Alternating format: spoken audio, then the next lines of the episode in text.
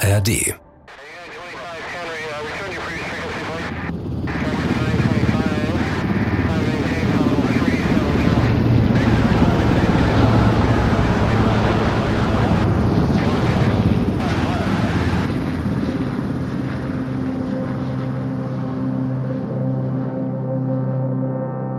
Es ist der 2. Mai 2011 gegen 23 Uhr. Zwei Kampfhubschrauber des Typs Black Hawk heben in den tiefschwarzen afghanischen Himmel über Jalalabad ab.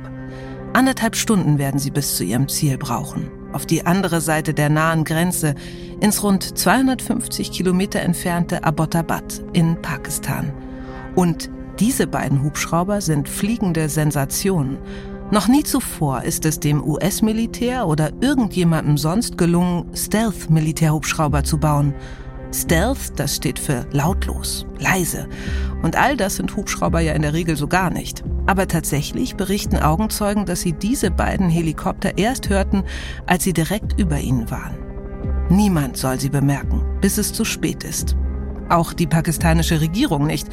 Sie sind nicht nur so gebaut, dass sie so wenig wie möglich Lärm verbreiten, sie fliegen auch buchstäblich weit unter dem Radar, knapp über dem Boden, so tief, dass sie Bäumen ausweichen müssen, nur ein paar Höhenmeter.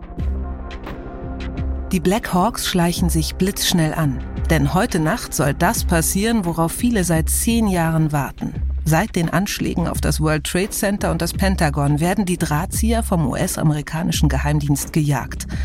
Ein Anwesen in Abbottabad ist das Ziel ihrer Mission. Eine große, dreigeschossige Villa, größer als alle Häuser in der Umgebung. Das Besondere aber ist der gewaltige Hof, der sie umgibt. In etwa so groß wie ein Kreisliga-Fußballplatz. Dort leben Ziegen, Kühe, Hühner und drumherum stehen meterhohe Mauern mit Stacheldraht bewehrt. Hier soll sich Osama bin Laden aufhalten, der Mann, der seit Jahren einer der meistgesuchten Personen der Welt ist. Der Mann, dessen Terrororganisation Al-Qaida für Anschläge in den USA, in England, Spanien, Indien, Jemen, Tansania und Kenia verantwortlich ist.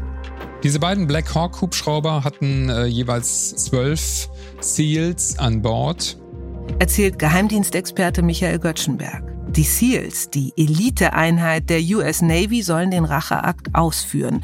Nach etwa 90 Minuten nähern sich die Black Hawks dem Zielort. Ein Hubschrauber soll auf dem Gelände landen, der zweite über dem Haus schweben, damit sich die Spezialeinsatzkräfte vom Hubschrauber aus abseilen können. Offenbar unbemerkt erreicht der erste Kampfhubschrauber das Anwesen, doch plötzlich gerät die Operation außer Kontrolle. Genau in dem Moment, als der Black Hawk versucht, so unauffällig wie möglich auf dem Hof des Anwesens zu landen, beginnt er plötzlich zu taumeln. Das Gelände war von einer hohen Mauer umgeben und der Effekt war, dass sich eine Art Luftsäule bildete. Der Hubschrauber sagt immer wieder ab und beginnt sich stotternd im Uhrzeigersinn zu drehen. Mit dem Ergebnis, dass diese Luftsäule den Black Hawk destabilisierte er anfing zu trudeln. Das Heck des Hubschraubers streift die Mauer des Geländes. Der Heckmotor bricht ab. Der Pilot hat die Kontrolle über den Heli verloren. Der Black Hawk neigt sich nach vorne, schlägt mit gewaltigem Lärm im Hof auf und bohrt sich mit der Nase voran in den Boden. So viel zum Thema Stealth. Die heimliche, besonders leise, nahezu lautlose Heli-Operation ist krachend gescheitert. Die Operation stand auf Messers Schneide.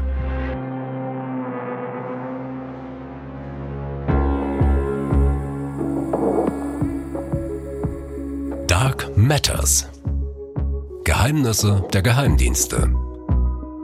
Ein Podcast von SWR3 und RBB24 Inforadio. Produziert von Bose Park Productions.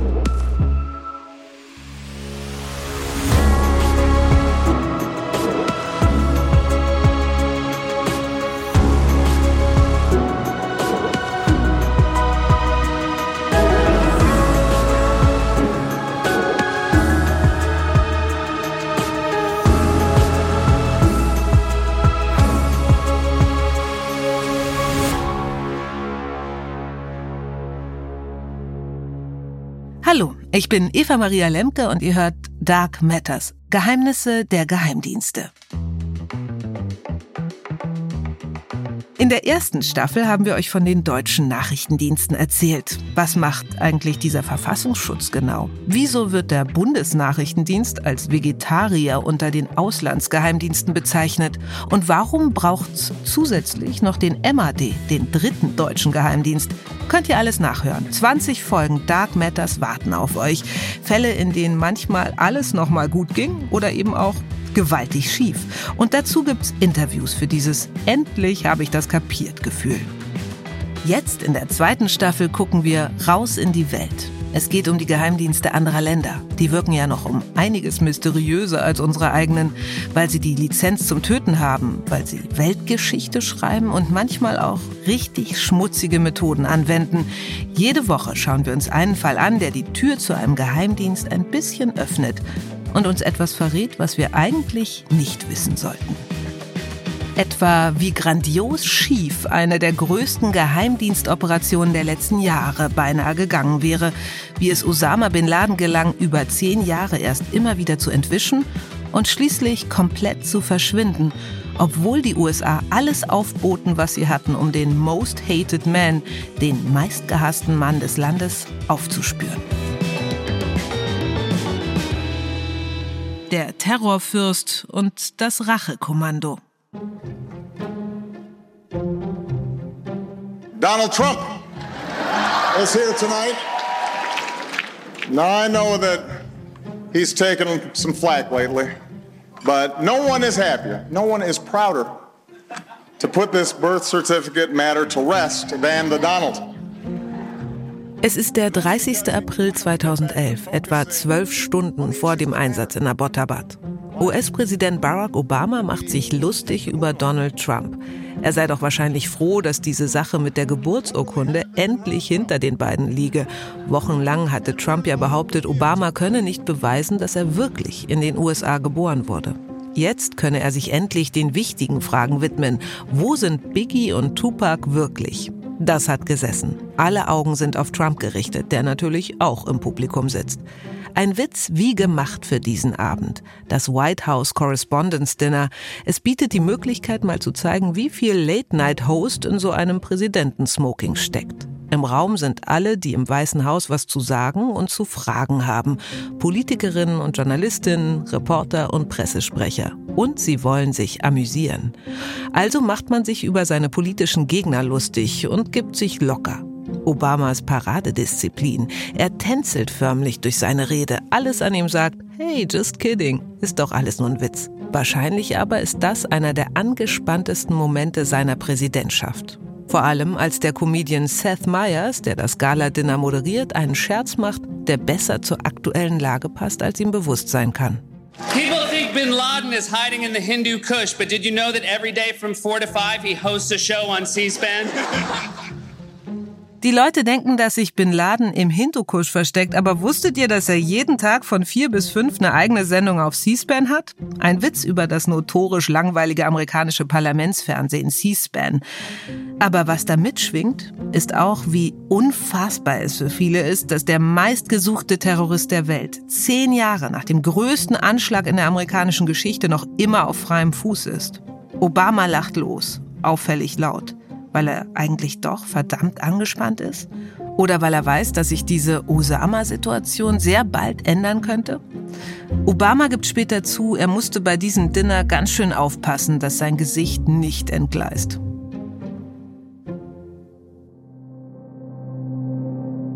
Fast zehn Jahre zuvor, am 11. September.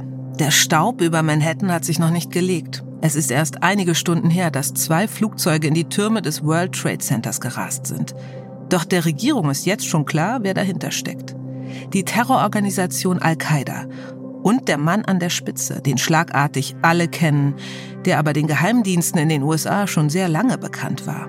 Wie wurde Osama bin Laden zum Most Hated Man, zum meistgehassten Mann der Vereinigten Staaten und zum terroristischen Mastermind?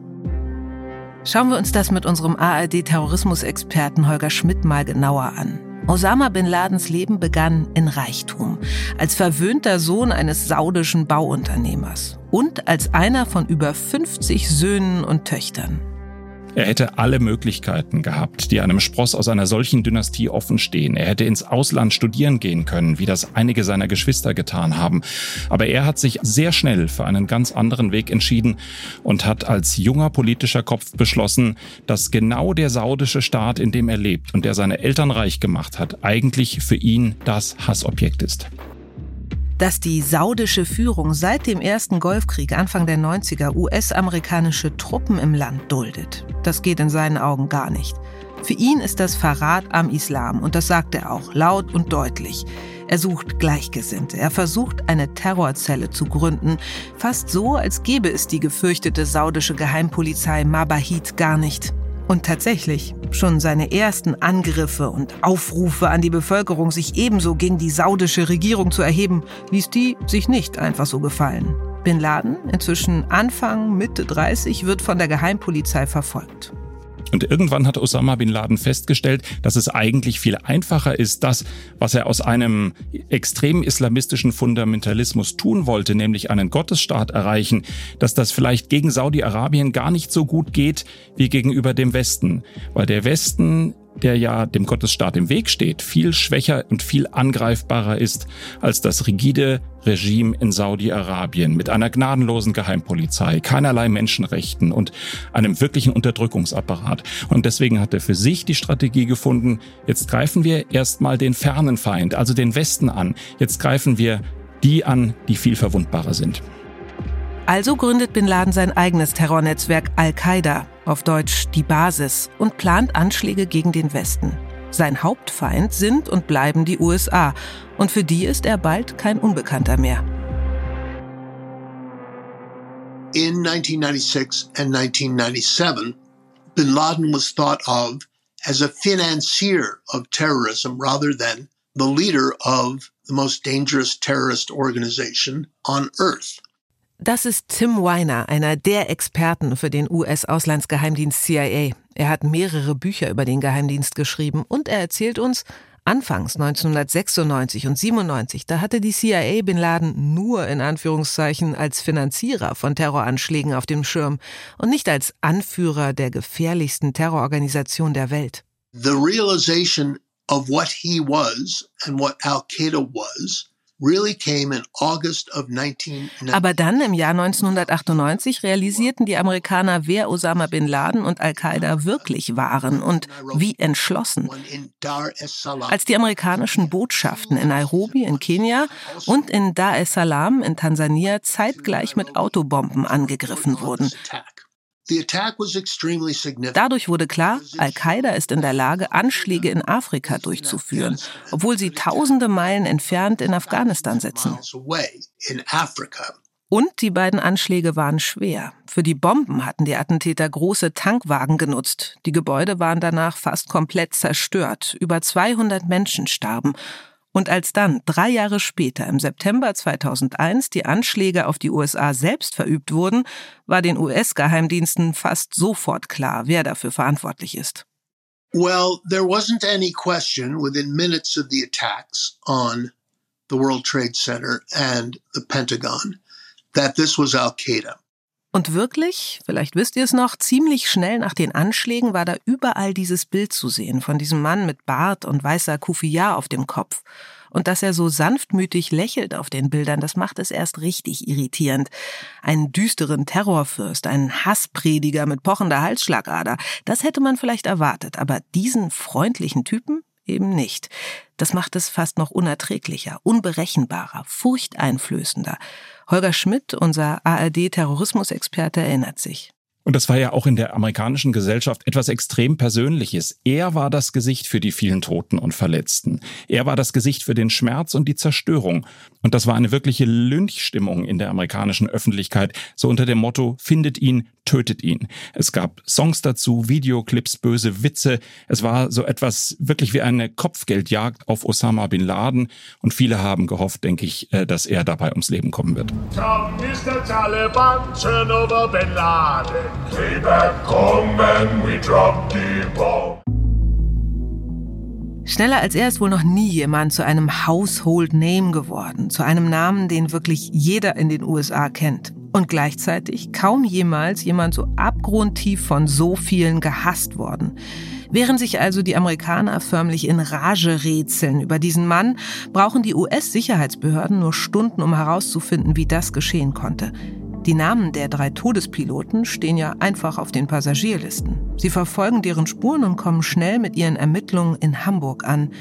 Die drei, die die Flugzeuge ins Pentagon und in die beiden Türme des World Trade Centers gesteuert haben, haben alle an der Technischen Universität in Hamburg-Harburg studiert und alle drei kannten sich, haben sogar eine Zeit lang zusammengelebt eine Art Terror-WG, in der man neben Kochtöpfen und Waschmaschine gleich noch die radikalen Ansichten miteinander teilte, erzählt Michael Göttschenberg, der ARD-Geheimdienstexperte.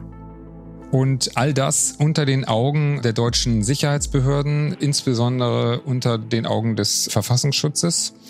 Zwar war bekannt, dass es radikale Islamisten gibt, auch in Hamburg, auch die einschlägige Moschee war bekannt, in denen sich diese jungen Männer radikalisiert haben, aber dass es diese Terrorzelle gab und was sich da tatsächlich zusammenbraute, davon hatten die deutschen Sicherheitsbehörden tatsächlich keine Ahnung.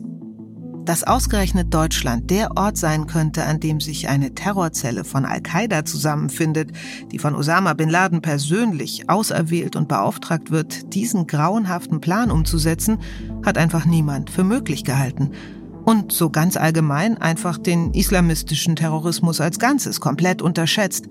Die Attentate auf die Londoner U-Bahn, auf die Züge in Madrid, die Anschläge in Paris, Nizza, Brüssel, die kamen ja erst später. Der 11. September 2001, das war der Moment, in dem dieser eine Gedanke in die Wahrnehmung sickerte. Es kann jederzeit passieren, überall, jedem von uns. Und wir sind überhaupt nicht auf diese Bedrohung vorbereitet. Und wenn man sich vergegenwärtigt, dass beim Hamburger Verfassungsschutz im Endeffekt eine Person dafür zuständig war, diese Bedrohung durch den islamistischen Terrorismus zu bearbeiten, äh, die radikale islamistische Szene im Auge zu behalten, dann macht einem das klar, dass man diese Bedrohung nicht im Ansatz erkannt hat. Terrorismusexperte Michael Göttschenberg sagt aber, das war jetzt kein exklusives Hamburger Phänomen. Nach diesem 11. September mussten sich eigentlich sämtliche Geheimdienste diese Niederlage, diese monströse Unterschätzung eingestehen, allen voran die amerikanischen. Mir hat ein ehemaliger CIA-Agent in einem persönlichen Gespräch mal berichtet, wie auf den Fluren der CIA äh, die Mitarbeiter geweint haben vor Bitterkeit, vor Enttäuschung darüber, dass ihnen so etwas passieren konnte. Denn anders als in Deutschland, wo man buchstäblich keine Ahnung hatte von der Gefahr, die von Osama bin Laden ausging, war sie den amerikanischen Geheimdiensten sogar bewusst und bekannt. For the first nine months of his presidency, Während der ersten neun Monate, in denen Bush Präsident war, sagt CIA-Experte Weiner, hat ihn der Geheimdienst immer wieder gewarnt, dass Al-Qaida einen Anschlag plane, dass etwas Schreckliches passieren würde. Aber Bush hat dem keinen Glauben geschenkt. Auch Verteidigungsminister Rumsfeld nicht und die Sicherheitsberaterin Condoleezza Rice ebenfalls. Sie alle haben der CIA nicht vertraut dass alle Warnungen ungehört blieben, dass sie diese Attacke zwar herannahen sahen, aber ihr nichts entgegensetzen konnten, das ist für die CIA die wohl größte Niederlage ihrer Geschichte. Und der Präsident, der eben noch nichts davon wissen wollte, geht nun zum Angriff über. Our enemy is a radical network of terrorists and every government that supports them. Our war on terror begins with Al Qaeda, but it does not end there. Schon rund einen Monat nach dem 11. September im Oktober 2001 marschieren US-amerikanische Truppen in Afghanistan ein. Im November sind sie dem Terrorchef bereits dicht auf der Spur. Sie wissen, dass Bin Laden in die Berge von Afghanistan geflüchtet ist, in den Höhlenkomplex von Tora Bora in den Weißen Bergen. Die Eingänge dort sind so eng, dass man sich regelrecht hineinquetschen muss. Drinnen aber öffnen sich riesige, hallenartige Räume im Gestein. Man kann also sehr leicht rausschießen, aber bekommt selbst wenig bis gar nichts ab. Das perfekte Versteck. Während die CIA und ihre Verbündeten draußen alles aufbieten, was sie haben. Und sie haben einiges. US-Bomber fliegen tagelang Luftangriffe, die Ziele werden mit Lasern markiert, der Funkverkehr abgehört, Spezialeinheiten sind vor Ort reichen Osama bin Laden drinnen ein paar hundert Mann mit Maschinengewehren. Über zweieinhalb Tage lang wird das Versteck des Al-Qaida-Chefs mit über 1100 Präzisionsbomben angegriffen. Aber Osama bin Laden hat einen entscheidenden Vorteil. Er kennt sich gut aus in dem weit verzweigten Tunnel- und Höhlensystem. Hier in den Weißen Bergen verläuft auch die Grenze zwischen Pakistan und Afghanistan. And although some of his forces were killed or captured, he himself escaped into Pakistan and disappeared for the next 10 years from the CIA's radar. Das ist wieder Tim Weiner. Obwohl einige von Bin Ladens Männern getötet oder gefangen genommen werden, kann der Terrorführer selbst entkommen und verschwindet für die nächsten zehn Jahre vom Radar der CIA. Die aber bleibt entschlossen. Geld spielt keine Rolle. Personal ist da. Motivation sowieso. Man will Bin Laden für das, was er den USA angetan hat, zur Rechenschaft ziehen und lobt sogar astronomische Belohnungen dafür aus. ARD-Terrorismusexperte Holger Schmidt. Es ist richtig, richtig viel Geld ausgelobt worden. 20 Millionen, 50 Millionen Franken oder Dollar in der Schweiz. Ich kann es auf Anhieb nicht genau sagen. Es sind Anwaltskanzleien in der Schweiz genannt worden mit der klaren Aufforderung, wenn du weißt, wo Osama Bin Laden ist, da kannst du hingehen, kannst die Hinweise abliefern und kriegst quasi den Geldkoffer sofort in die Hand gedrückt, wenn das werthaltig ist, was du bringst. Das ist eine fantastische Vorstellung, aber mein Eindruck ist, die USA hätten zu dieser Zeit wirklich fast alles getan, um das Ziel zu erreichen, Osama bin Laden festzunehmen oder zu töten und sie hatten den Eindruck, es kann ja vielleicht funktionieren. Dass das nicht funktioniert hat, zeigt aber auch, wie gewaltig groß die Bewunderung in Teilen der arabischen Welt für Osama bin Laden war und für das, was er getan hat. Keiner seiner Mitwisser und Komplizen holt sich das Geld. Zu groß ist offenbar die Ehrfurcht vor ihm. Und das macht es fast noch dringlicher für die amerikanischen Dienste, ihn auszulöschen, weil er zu einer solchen Symbolfigur geworden ist. Also lassen sie weiter nichts unversucht und opfern sogar ihre eigenen Grundsätze. Sie schrecken vor Menschenrechtsverletzungen nicht zurück. 2002 errichten sie Guantanamo Bay, ein Gefangenenlager auf Kuba. The CIA began to capture figures of some importance and authority in Al Qaeda. Tim Weiner sagt, der CIA gelingt es, einige wichtige Persönlichkeiten von Al-Qaida gefangen zu nehmen. Um sie zu befragen, errichten sie geheime Gefängnisse und führen dort Befragungsmethoden ein, die jeder vernünftige Mensch Folter nennen würde. Sie tun also alles, um an Informationen darüber zu kommen, was Al-Qaida noch vorhat. Neben Schlafentzug, Schlägen und Demütigungen kommt auch das berüchtigte Waterboarding zum Einsatz. Dabei wird dem Gefangenen ein Tuch über das Gesicht gelegt und dann Wasser draufgegossen. Nicht viel, aber stetig. Das Tuch saugt sich voll, das Atmen fällt immer schwerer. Das Opfer hat das Gefühl zu ertrinken. Dieser Panikmodus kann über Stunden aufrechterhalten werden. Die USA rechtfertigen ihre Foltermethoden bis heute damit, dass sie dadurch wichtige Informationen zum Al-Qaida-Chef gewonnen haben. Andere bezweifeln, dass Aussagen unter Folter überhaupt einen Wert haben. Würde man nicht alles sagen, nur um das zu stoppen? Und wirklich, trotz jahrelanger unmenschlicher Bedingungen, trotz unzähligen Befragungen in dicken Anführungsstrichen, Osama bin Laden bleibt verschwunden. Erstmal. Michael Göttschenberg. Im Endeffekt ist es so gewesen, dass man mit ganz klassischer nachrichtendienstlicher Arbeit vorgehen musste, um tatsächlich herauszufinden, wo er steckte. Und das ging über Jahre, bis man dann schließlich bei einer Person angekommen war, von der man vermutete, dass sie der zentrale Kurier sein könnte, der die Botschaften von Osama bin Laden in die Welt hinausträgt. Es war bekannt, dass Osama bin Laden keinerlei technische Geräte selbst mehr benutzt, kein Handy hat, kein Satellitentelefon, keine Internetverbindung. Und egal wo er ist, die Kommunikation mit seiner Organisation eine Art mehrstufiges System mit ähm, Kurieren in Richtung Außenwelt betreibt, um eben nicht entdeckt zu werden, um nicht geortet zu werden. Und man hatte konkrete Vorstellungen, wer dieser Kuwaiter ist, der als Kurier fungiert und der dann letztlich ja auch weiß, wo Osama bin Laden ist. Und wenn man sich an seine Verse heftet, das war der Gedanke, dann wird man letztlich auch Osama bin Laden finden. Erzählt der ARD-Terrorismusexperte Holger Schmidt. Abu Ahmed al-Kuwaiti heißt der Kurier. Der Kuwaiter nennen sie ihn bald. Was mit Andy-Fersen-Heften so einfach klingt, ist in Wahrheit hochriskant. Immer wieder müssen sich CIA-Agenten zurückziehen, um nicht aufzufliegen. Immer wieder verliert sich die Spur. Aber Al-Kuwaiti wird zur Schlüsselfigur in den Ermittlungen.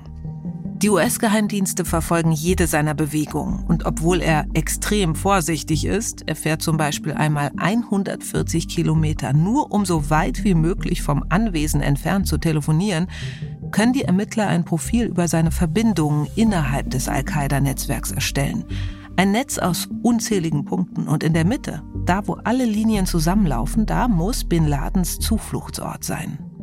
Und dann war da irgendwann der Eindruck, er muss eigentlich im Großraum Abbottabad sein. Und dann, ganz am Ende, hatte man sogar eine konkrete Idee, welches Haus eben der Aufenthaltsort von Osama bin Laden ist. Dieses Haus, von dem Holger Schmidt da spricht, befindet sich in Pakistan, dem Nachbarland von Afghanistan. Ein Land, mit dem die USA durchaus Beziehungen haben, wenn auch Beziehungen, die nicht immer ganz einfach sind. Das Haus in Abbottabad wird ab sofort überwacht. Auf Luftaufnahmen ist zu erkennen, dass das Gelände extrem abgeriegelt ist. Viele Bereiche sind überhaupt nicht einsehbar. Das Haus selbst ist von hohen Mauern umgeben. Es gibt eine Art Plane über dem Dach. Außerdem verlässt sehr selten überhaupt jemand das Anwesen. Nicht mal, um den Müll rauszubringen, denn der wird im Innenhof verbrannt. Kein Fitzelchen aus dem Innenleben dieser Mauern soll nach außen dringen. Holger Schmidt.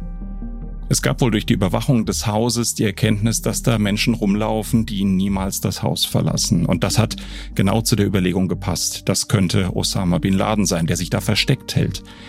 Und irgendwann ist das eine immer höhere Plausibilität geworden. Ja, das ist Osama bin Laden, der nicht das Haus verlässt. Und dann ist da noch diese andere wichtige Frage. Wie kann, wie muss der Zugriff aussehen? Hier ist CIA-Experte Tim Weiner.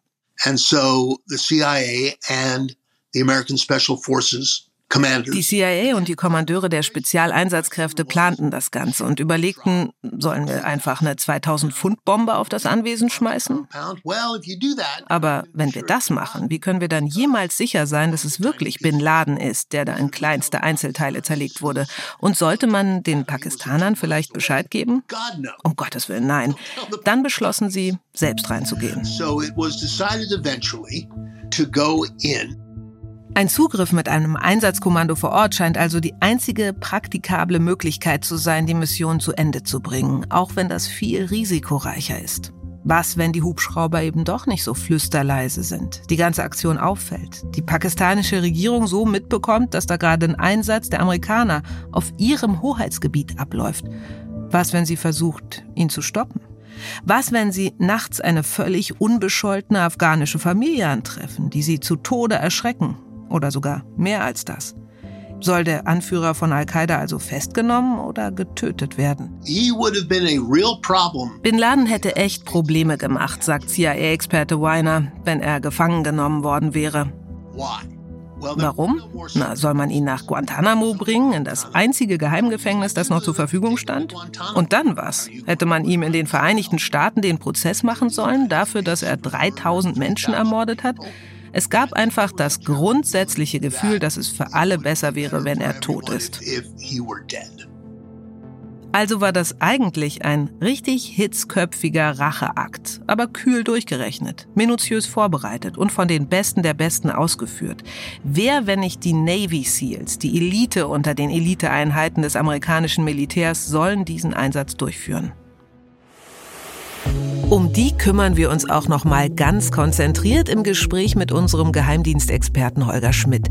Es geht um die sagenumwobene Einheit Team Six, aber auch um die US-Geheimdienste natürlich, um ihre Macht und ihre Möglichkeiten. Wir reden drüber direkt nebenan in unserer Dark Matters Infofolge.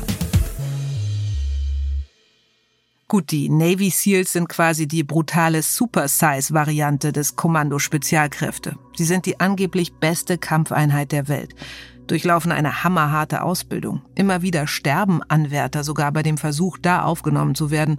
Und nicht alle feiern sie ab. Einige sehen in den SEALs auch eine abgeschottete Subkultur innerhalb des Militärs, in der sich die durchsetzen, die besonders gewissenlos und grausam sind. Ein Part stimmt auf jeden Fall. Die SEALs sind ein kleines Grüppchen, gemessen an der kompletten Armee der USA. Gerade mal 2000 Personen gehören zu den Navy SEALs, verteilt auf zwei Standorte in den USA. Michael Göttschenberg. Zum einen in Kalifornien und zum anderen in Virginia. Und die Einheit der Navy SEALs, die tatsächlich dann den Auftrag bekommen hat, Osama bin Laden zu töten, äh, war das berühmte SEAL Team 6, die berühmteste Einheit äh, der Navy SEALs. Und es war völlig klar, dass dieser Einsatz äh, zu den prestigeträchtigsten äh, überhaupt äh, in der Geschichte der SEALs gehören würde. Das Spezialeinsatzkommando trainiert über Monate. Nichts soll dem Zufall überlassen werden. Das Training findet auf dem Hauptstützpunkt der Amerikaner im afghanischen Bagram und in Nevada statt. Und es wird sehr viel Aufwand betrieben. Und tatsächlich war es so, dass man das Gelände mehr oder weniger nachgebaut hatte um eben mm, unter möglichst äh, realen Bedingungen äh, diesen Einsatz trainieren zu können. Das ist durchaus üblich, dass man das macht. Man hat eben diese Zeit genutzt, um eben diesen Einsatz so lange zu trainieren, dass äh, man sicher sein konnte, dass das auch in der nötigen Kürze der Zeit passieren würde. Denn klar war, wenn man zu lange brauchen würde, um den Job zu erledigen, würde die pakistanische Armee irgendwann anrücken und genau hier liegt der Punkt, der die Mission eben noch heikler macht, als sie sowieso schon ist. Die Amerikaner planen diesen Einsatz auf dem Gebiet eines souveränen Staates, ohne dass die Regierung davon weiß. Wenn sie davon erfährt, ist es denkbar, dass sie versucht, den Einsatz zu stoppen. Also versuchen die Amerikaner ihrerseits so schnell wie möglich rein und wieder rauszukommen. Mit so wenig militärischem Gerät, mit so wenigen Einsatzkräften wie irgend möglich. Am Ende hat man das taktisch so gelöst, man hat vier Hubschrauber zur Verfügung gestellt, zwei Black Hawks, die diesen Einsatz tatsächlich dann durchgeführt haben, ausgestattet äh, mit äh, Tarnkappenausrüstung, die diese beiden Zwölfer-Teams dann an das Haus äh, herangeflogen haben um dann diese Operation durchzuführen. Und als Backup gab es äh, zwei Chinook-Hubschrauber. Das sind amerikanische äh, Transporthubschrauber, die eben für den Fall, dass etwas schiefgehen sollte und dass Teile des Teams evakuiert werden müssten, heranfliegen sollten, um diese Evakuierung dann auch durchzuführen. Und tatsächlich stellte sich heraus, dass das äh, sogar nötig war. Gegen 0 Uhr Ortszeit nähern sich die Kampfhubschrauber aus nordwestlicher Richtung der Stadt Abbottabad. In den Black Hawk Hubschraubern sitzen jeweils zwölf Navy SEALs. Ziel ist, dass der eine Hubschrauber sich über dem Gelände positionierte und das Team sich aus dem Hubschrauber direkt unmittelbar auf das Gelände abseilen sollte. Aber als er schon über dem Gelände schwebt, passiert es. Er trudelt. Ihr erinnert euch an die Luftsäule am Anfang, an die Mauer, an den ganzen Wahnsinn, dass nachdem sich diese beiden Hubschrauber förmlich an das Anwesen angeschlichen haben, einer von ihnen dann mitten reinkracht. Dem Piloten gelingt sowas wie eine kontrollierte Bruchlandung. Alle Insassen sind noch am Leben. Nur ist dieser Aufprall natürlich nicht unbemerkt geblieben. Die komplette Nachbarschaft ist wach. Lichter gehen an. Leute schauen nach draußen, wollen sehen, was los ist. Die wenige Zeit, die die Einsatzkräfte ohnehin eingeplant hatten, die genau durchgetaktete Operation schnurrt unter diesen unerwarteten Vorzeichen auf ein Zeitfenster von wenigen Minuten zusammen. Sie müssen da jetzt so schnell wie möglich wieder weg und davor noch kurz einen der wichtigsten Einsätze in der Geschichte der USA zu Ende bringen. Und während man sich richtig vorstellen kann, wie in dieser pakistanischen Nacht den Navy SEALs das Herz bis ans Helmvisier pocht, nehmen zeitgleich in einem hell erleuchteten Konferenzraum im Weißen Haus die höchsten Vertreter der US-amerikanischen Regierung Platz. Hierhin werden die grobkörnigen Bilder einer Tarnkappendrohne über dem Gelände live übertragen. Barack Obama, sein Vize Joe Biden, Verteidigungsminister Robert Gates und die Außenministerin Hillary Clinton beobachten also alles. Auch den Absturz des Black Hawks in Echtzeit. Sie halten den Atem an. Von einer völlig unerwarteten geheimen Aktion kann jetzt auf jeden Fall keine Rede mehr sein. Der Überraschungseffekt ist dahin. Aber Admiral McRaven, der ranghöchste und koordinierende Offizier, versichert, die Mission wird fortgesetzt. Backup-Helikopter seien auf dem Weg. Aber da war ja noch der zweite Black Hawk Hubschrauber, der, der nicht gecrashed ist, erinnert Michael Göttschenberg. Der andere Black Hawk setzte außerhalb des Geländes das andere Team ab. Und dann ging es eben im Endeffekt darum, dass man in das Gelände eindringen musste. Und zwar Zweimal. Die Außenmauer ist noch einigermaßen einfach. Da können die Kameraden aus dem gecrashten Heli einfach das Tor aufmachen. Nun aber müssen beide Teams in den Innenhof und in das Hauptgebäude vordringen. Klar war, dass sich eine ganze Menge Personen in diesem Gebäude befinden und dass von diesen Personen möglichst wenige äh, getötet werden sollten. Es gab trotzdem Todesopfer, weil es auch Widerstand gab. Während sich die Spezialeinheit ihren Weg durch das Haus bahnt, verharrt der Anführer von Al-Qaida im obersten Stockwerk, in einem Zimmer, das er sich mit einer seiner Frauen teilt. Für die US-Regierungsvertreter im Situation Room beginnt jetzt die Phase der Operation, in der sie dem Geschehen nicht mehr auf jeden Schritt folgen können. Die Drohne, die über dem Gelände schwebt, bietet ja nur die Außenperspektive, aber die Einsatzkräfte sind längst im Erdgeschoss des Hauptgebäudes. Dort und im ersten Stock treffen sie auf den Kurier Al-Kuwaiti und seine Frau, oben auf ein weiteres Paar. Einige leisten Gegenwehr. Alle sterben. Als die Seals dann den zweiten Stock stürmen, treffen sie auf Bin Ladens erwachsenen Sohn Khalid. Auch er wird von den Kugeln der Seals getötet. Dann machen sich die Soldaten auf den Weg ins oberste Stockwerk. Was genau in diesen Räumen passiert ist, ob sich Bin Laden gewehrt hat, ist umstritten. Als die Seals dann tatsächlich auf Bin Laden stießen, stand er vor ihnen, hat sich nicht verteidigt, hat nicht nach der Waffe gegriffen und wurde dann in diesem Moment gezielt mit zwei Schüssen getötet. Es sind Schüsse gefallen bei dieser Operation. Es sind andere Menschen, die sich gewehrt haben oder die im Weg waren, verletzt worden oder ums Leben gekommen. Also ich kann es letztlich nicht beantworten. Es ist eine Frage Auge im Auge, Osama und die zwei oder drei Navy SEALs, die ihm im obersten Stockwerk begegnet sind. Ob sie eine andere Option gehabt haben als den tödlichen Schuss, ich kann es nicht beantworten. Die Leiche wurde dann mitgenommen, weil man natürlich äh, auch sicher sein wollte, dass man tatsächlich Bin Laden erwischt hatte. Und dann äh, ging es natürlich darum, äh, so schnell wie möglich auch diesen Ort wieder zu verlassen. Nach 38 Minuten verlässt das Spezialkommando das Gelände. Trotz des Crashs haben sie nur acht Minuten länger gebraucht als geplant. Bevor sie in die beiden Transporthubschrauber steigen, sprengen sie noch den verunglückten Hubschrauber. Die hochgeheime Tarnkappentechnologie soll nicht in fremde Hände geraten, nicht mal auf Fotos verbreitet werden können. Und sie nehmen so viele Dokumente, Datenträger und Handys wie möglich mit, erzählt Michael Göttschenberg was sich auch nur finden ließ, äh, wurde so schnell wie möglich zusammengepackt und äh, mitgenommen, in Säcke geschmissen, äh, damit man eben, wenn man schon mal die Chance hatte, ähm, in den Kopf von Al-Qaida zu gucken, dann tatsächlich auch diese Dinge ähm, mit in die USA zu nehmen und dann tatsächlich auch auswerten zu können. Die pakistanische Luftwaffe zeigt sich in diesem Moment nicht besonders reaktionsschnell. Den Amerikanern gelingt es, ungestört zum US-Stützpunkt im afghanischen Jalalabad zurückzufliegen. Wieder in Sicherheit steht eine entscheidende Frage im Raum. Handelt es sich tatsächlich um Osama bin Laden? Sein Äußeres ähnelt ihm, aber sein Bart ist dunkler als erwartet. Und ihm wurde ins Gesicht geschossen. Man kann ihn nicht mehr eindeutig identifizieren. Aber der Präsident will sich sicher sein, bevor er die Nachricht vom Tod des Terrorchefs veröffentlicht.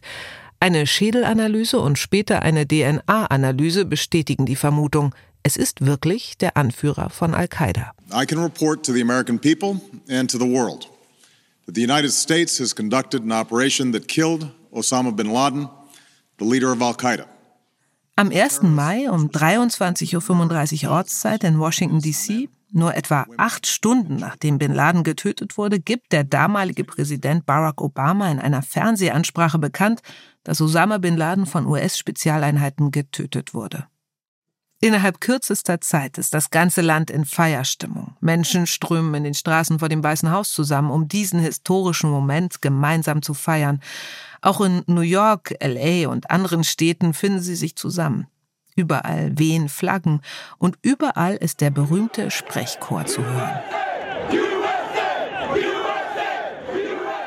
Man merkt an diesen äh, Reaktionen, dass diese Anschläge vom 11. September für die Vereinigten Staaten eine traumatische Erfahrung waren und diese Nation tief ins Herz getroffen hatten und dass klar war, dass bis zu dem Moment, wo Vergeltung geübt wird, im Endeffekt man keinen Frieden finden würde. Erzählt ARD-Terrorismusexperte Michael Göttschenberg. Und wirklich, fast zehn Jahre lang haben die USA nach Bin Laden gesucht, haben die Suche zum Hauptziel der Geheimdienste erklärt, die Anwendung von Foltermethoden möglich gemacht und unglaublich viel Geld ausgegeben. Die Schätzungen reichen von 450 Milliarden bis drei Billionen für die direkten Ermittlungen, aber auch für die Kriege, die sie seinetwegen führten, für die Behörden, die sie seinetwegen aufbauten, das Department of Homeland Security etwa, für die Sicherheitsmaßnahmen, die wegen dieses Mannes und seiner Terrororganisation installiert wurden und die nach wie vor bestehen. Jetzt also die Gewissheit. Sie haben ihn. Auch in Deutschland verbreitet sich die Nachricht und in der Bevölkerung gehen die Meinungen auseinander, ob diese Tötung wirklich gerechtfertigt war. Die Mehrheit der Deutschen, 52 Prozent, findet, die USA hätten Bin Laden verhaften und vor den Internationalen Strafgerichtshof stellen sollen. Für 42 Prozent hatten die USA das Recht, Bin Laden zu töten. Nur 28 Prozent der Deutschen geben an, dass der Tod von Bin Laden für sie ein Grund zur Freude ist. So das Ergebnis des ARD Deutschland Trends, der repräsentativen Umfrage des Meinungsforschungsinstituts Infratest DIMAP im Auftrage der Tagesthemen. Auch einflussreiche Politikerinnen und Politiker äußern sehr unterschiedliche Meinungen. Für Altkanzler Helmut Schmidt war die Aktion hochproblematisch. Zum einen ist es ganz eindeutig ein Verstoß gegen das geltende Völkerrecht. Zum anderen kann es, weil gleichzeitig überall in der arabischen Welt Unruhe herrscht, zu Folgewirkungen führen, die man im Augenblick wirklich nicht übersehen kann. Und ganz anders sieht das wiederum Gerhard Schindler, der frühere BND-Chef. Also ich habe keine Zweifel, dass es rechtmäßig war. Das Völkerrecht lässt das zu. Insofern hatte ich äh, Genugtuung empfunden, als ich gesehen und gelesen habe, dass äh, Bin Laden endlich seine gerechte Strafe erhalten hat. Und die damalige Bundeskanzlerin Angela Merkel äußert sich und sagt einen Satz, der später sehr kritisiert wird. Ich freue mich darüber, dass es gelungen ist, Bin Laden zu töten. Auch Holger Schmidt meint, das ist eine grenzwertige Äußerung. Klar, es geht um einen Terroristen, der schwerste Verbrechen begangen hat und viele Menschenleben auf dem Gewissen hat. Und trotzdem ist das der Punkt, wo eigentlich nach unserer Werteordnung, die sich ja genau unterscheidet von den Methoden der Terroristen, eigentlich die Freude über den Tod eines Menschen keinen Platz haben sollte. Man könnte denken, diese aus amerikanischer Sicht heldenhafte Geschichte vom Bösewicht und seinem gerechten Ende sei inzwischen grell ausgeleuchtet. Jedes Detail klar, die Namen aller Beteiligten bekannt, jeder Schritt der Ermittlungen in Lehrbüchern festgehalten, aber dem ist ganz und gar nicht so. Der amerikanische Geheimdienst will sich bei seinen Methoden nicht in die Karten schauen lassen. Die CIA hat nie mit anderen westlichen Diensten geteilt, wie genau sie bei ihrer Suche vorgegangen ist. Sie hielt sich immer bedeckt und sie tut das bis heute.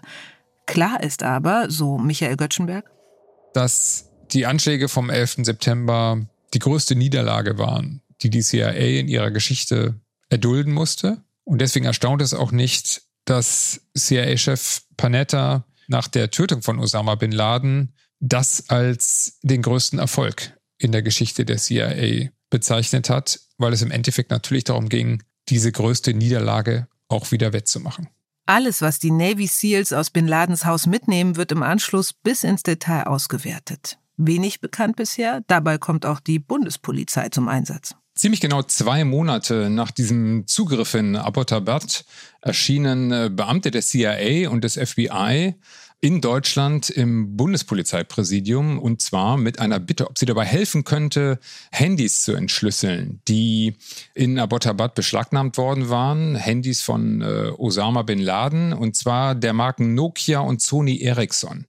Es gibt nämlich eine Fachabteilung der Bundespolizei mit dem etwas umständlichen Namen Zentrum für Informations- und Kommunikationstechnik, abgekürzt IKTZ. Das IKTZ hat eine besondere Expertise für diese Telefone und darauf wollten die Amerikaner zurückgreifen, berichtet Michael Göttschenberg. Das hat den Deutschen sicherlich gefallen, dass sie den Amerikanern helfen können. Wir dürfen nicht vergessen, dass die Anschläge vom 11. September eine Vorgeschichte haben, die eben auch äh, nach Deutschland führt und dass man auf diese Weise sicherlich auch froh war, den Amerikanern bei der Aufklärung der ganzen Geschichte helfen zu können. Vor allem äh, politisch ist sowas immer wertvoll und wenn ich das recht in Erinnerung habe, war das auch ein Tauschgeschäft, das die Amerikaner angeboten haben, den Deutschen dann auch bei der Entschlüsselung anderer Handymarken dann unter die Arme zu greifen. Was genau auf diesen Handys gefunden wurde, das wissen wir nicht. Streng geheim. Michael Göttschenbergs Quellen berichten aber, dass es offenbar ziemlich wertvoll war. Die Deutschen konnten hier also wenigstens etwas Positives beitragen beim Kampf gegen den Terrorismus. Doch wenn man auf die Jagd auf Osama bin Laden zurückblickt, insgesamt, dann gibt es auch mindestens eine unangenehme Wahrheit. Die USA haben sehr viele Methoden verwendet, die mit einem Rechtsstaat, mit einer Demokratie, die Rechtsstaatlichkeit eigentlich hochhalten sollte, in keiner Weise in Einklang zu bringen sind. Wenn wir über das reden, was im Nachgang zu diesen Anschlägen vom 11. September passiert ist, dann reden wir über Foltercamps, dann reden wir darüber, dass Menschen auf offener Straße weggefangen wurden, dann reden wir von der gezielten Hinrichtung des Anführers von Al-Qaida. Und das macht halt deutlich, dass dieses Thema 11. September in einer Weise traumatisierend für die Amerikaner gewesen ist, äh, wie vermutlich kein anderes Ereignis. Und man daraus abgeleitet hat, dass man auch zu Mitteln greifen kann, die man sonst eigentlich ausschließen würde für einen demokratischen Rechtsstaat, um dieses Verbrechen aufzuklären und am Ende natürlich auch zu rächen. Die Amerikaner scheinen also zu denken, eine nie dagewesene Tragödie gibt auch die Erlaubnis für nie dagewesene Methoden, bestätigt auch Holger Schmidt. Der Anschlag des 11. September ist einfach im internationalen, weltweiten Bewusstsein immer noch der Terroranschlag schlechthin.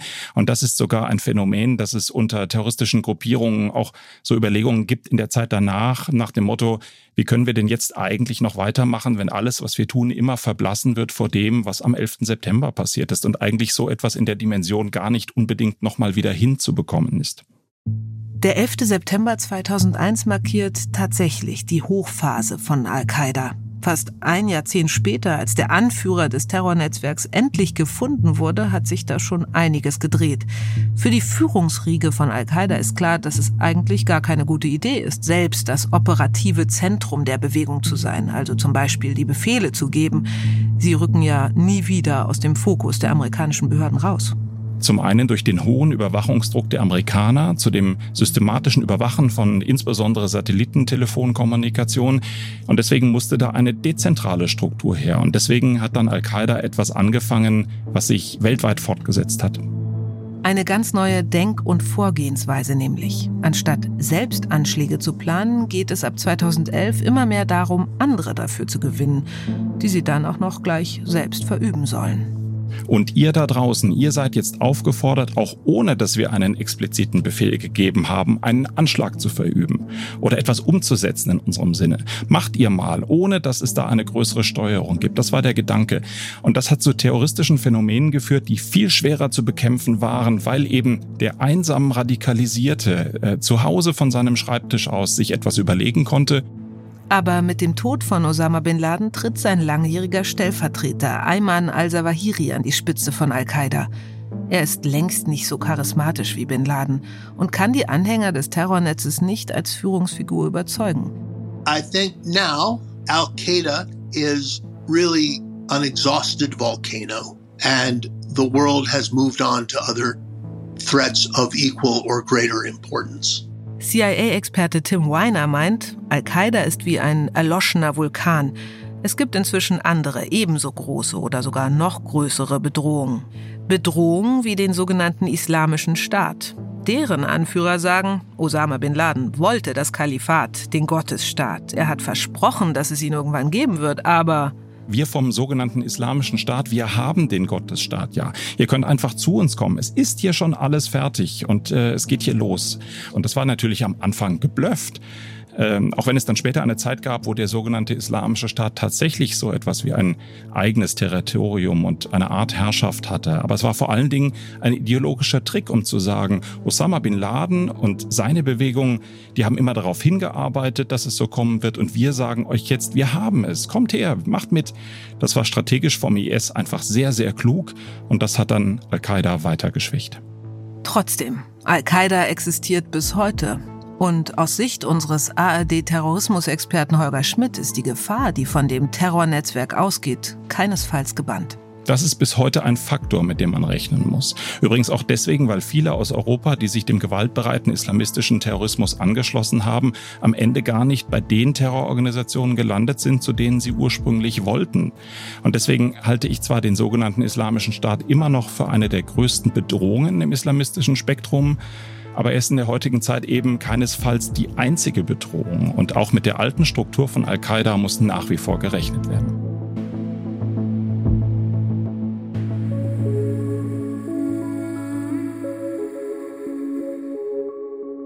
Dark Matters. Geheimnisse der Geheimdienste. Ein Podcast von SWR3 und RBB24 Inforadio. Produziert von Bose Park Productions. Kommenden Mittwoch gibt's eine neue Folge Dark Matters. Da gucken wir uns dann an, wie die russischen Geheimdienste unliebsame Personen ausschalten. Zumindest lässt sich vermuten, dass sie dahinter stecken. Warum es so schwer ist, ihnen genau das zu beweisen und wieso sie trotzdem selbst einiges dafür tun, dass alle es zumindest vermuten, hört ihr in Die Kalten Krieger und ihre Giftspur. Wenn ihr nach diesem Podcast gleich weiterhören möchtet, dann empfehle ich euch Streitkräfte und Strategien. Anna Engelke und Carsten Schmiester analysieren da zweimal die Woche den Krieg in der Ukraine, immer dienstags und freitags. Was ist eigentlich ein Stellungskrieg? Warum sind ausgerechnet die britischen Geheimdienste so gute Hinweisgeber? Und natürlich, wie lange dauert dieser Krieg noch? All das wird da besprochen und zu Gast im Podcast sind Militärhistoriker und Korrespondentinnen. Hört gern mal rein. Streitkräfte und Strategien gibt's zum Beispiel in der ARD-Audiothek. Moderation? Ich, Eva Maria Lemke. ARD-Geheimdienstexperten Michael Göttschenberg und Holger Schmidt. Recherche und Redaktion Ilona Toller, Kilian Pfeffer, Julia Ilan, Martin Schneider, Marie-Louisa Schöndienst und Jelena Berner. Skript Ilona Toller, Kilian Pfeffer, Eva Maria Lemke. Musik und Komposition Nasso Hischri. Schnitt und Postproduktion Fabio Lautenschläger und Alexander von Bagen. Projektkoordination Jo Bischofberger. Projektleitung Bose Park Productions Mickey Sitsch und für die ARD Marc Krüger. ProduzentInnen Sue Holder, Chris Guse und Marc Birkle. Und danke an alle Beteiligten, deren Namen wir nennen und die, deren Namen wir nicht nennen können.